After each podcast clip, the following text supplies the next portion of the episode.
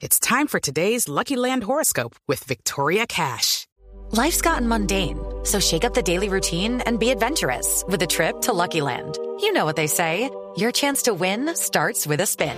So go to LuckyLandSlots.com to play over 100 social casino-style games for free for your chance to redeem some serious prizes. Get lucky today at LuckyLandSlots.com. Available to players in the U.S., excluding Washington and Michigan. No purchase necessary. VGW Group. Void where prohibited by law. 18 plus. Terms and conditions apply.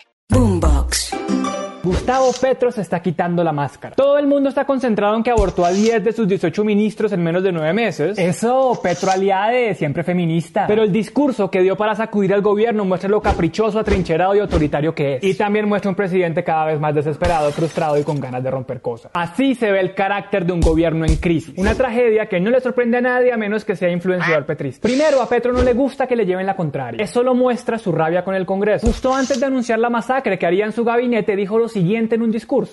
Yo no entiendo si el Congreso de Colombia quiere guerra. Eso lo dijo porque según él el Congreso había quitado dos artículos del Plan Nacional de Desarrollo que le permitían comprar tierras para dárselas a los campesinos. Y como en el acuerdo de paz está la promesa de dar 3 millones de hectáreas, pues el Congreso está en contra de la paz y sin duda lo que quieren es la guerra. Gravísimo, ¿no? Ese Congreso sí. ¿Cómo va a querer que nos sigan matando? Solo un problema. Era mentira. Literal era mentira. Los artículos siguen en el Plan Nacional de Desarrollo, ni siquiera se han discutido. O Petro está muy mal informado, o Petro ni siquiera sabe qué está pasando en el Congreso. Ah, o tal vez lo que ocurre es que el presidente está viendo que el Congreso no le corre a todos sus caprichos, y tampoco está muy convencido de aprobarle una reforma a la salud que hizo las patadas, y que defendió a la ministra más arrogante, intransigente y poco conciliadora posible. Entonces, Petro está haciendo lo que sabe hacer, estigmatizar a todo el que esté contra él. Porque si no están conmigo, están con la maldad. No exageramos. Miren lo que dijo. O nos vamos del gobierno y que vuelvan los señores latifundistas a gobernar este país y nos lo llenen de falsos positivos y de sangre, que es lo único que saben hacer. O hacemos un pacto social.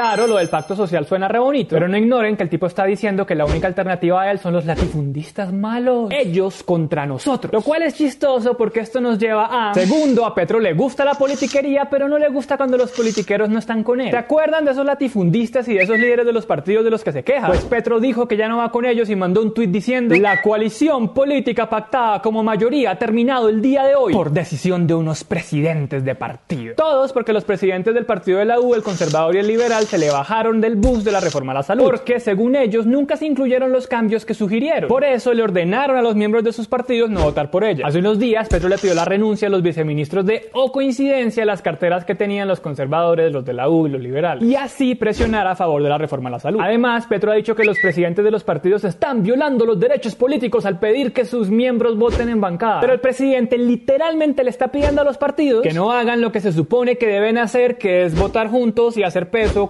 bancada. Usted puede estar de acuerdo o no con la decisión de los tres partidos, pero salir a decir que es un golpe a la democracia que los líderes quieran votar en bancada, pues es hacerse el idiota o hacerse la víctima. Además, no deja de ser chistoso que ahora Petro salga a decir que los líderes de los partidos son los culpables de que la coalición se haya ido al carajo, cuando fue él quien los buscó para unirse y armar su aplanadora en el Congreso. ¿O acaso se le olvida cuando fue a tomar té a la casa de César Gaviria después de haber hecho una carrera política diciendo que el expresidente era lo peor de la politiquería en Colombia? ¿O se le olvida que invitó a ser parte de la coalición al Partido Conservador? ¿Qué carajos tiene de cambio el Partido Conservador nido de corrupción y de escándalos y de ideas retardatarias? Ah, pero cuando votaban en bancada por lo que quería Petro, como la reforma tributaria, no era un golpe a la democracia. Lindo pacto social. Tercero, a Petro solo le gusta la democracia cuando elige a Petro. Para completar el caradurismo, nuestro presidente dijo que Pues el pueblo del estallido social fue a las urnas, se calmó, pero ahora están burlando las decisiones de las urnas.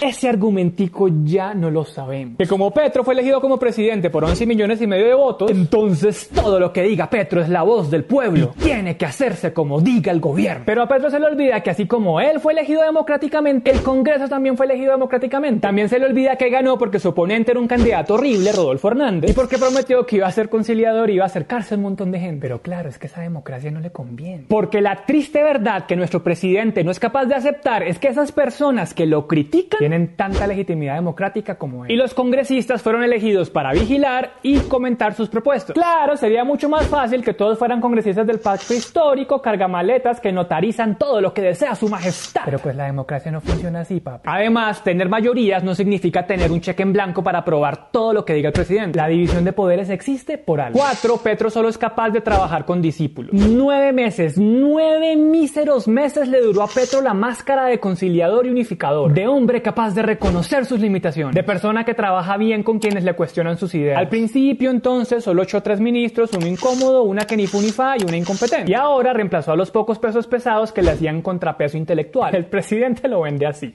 Yo pienso que el gobierno debe declararse ya en emergencia. Emergencia significa que día y noche equipos del gobierno estén trabajando en cómo bajar el precio de los alimentos. Quien ya no sea capaz de hacer esto, pues ya no tiene espacio en nuestro gobierno.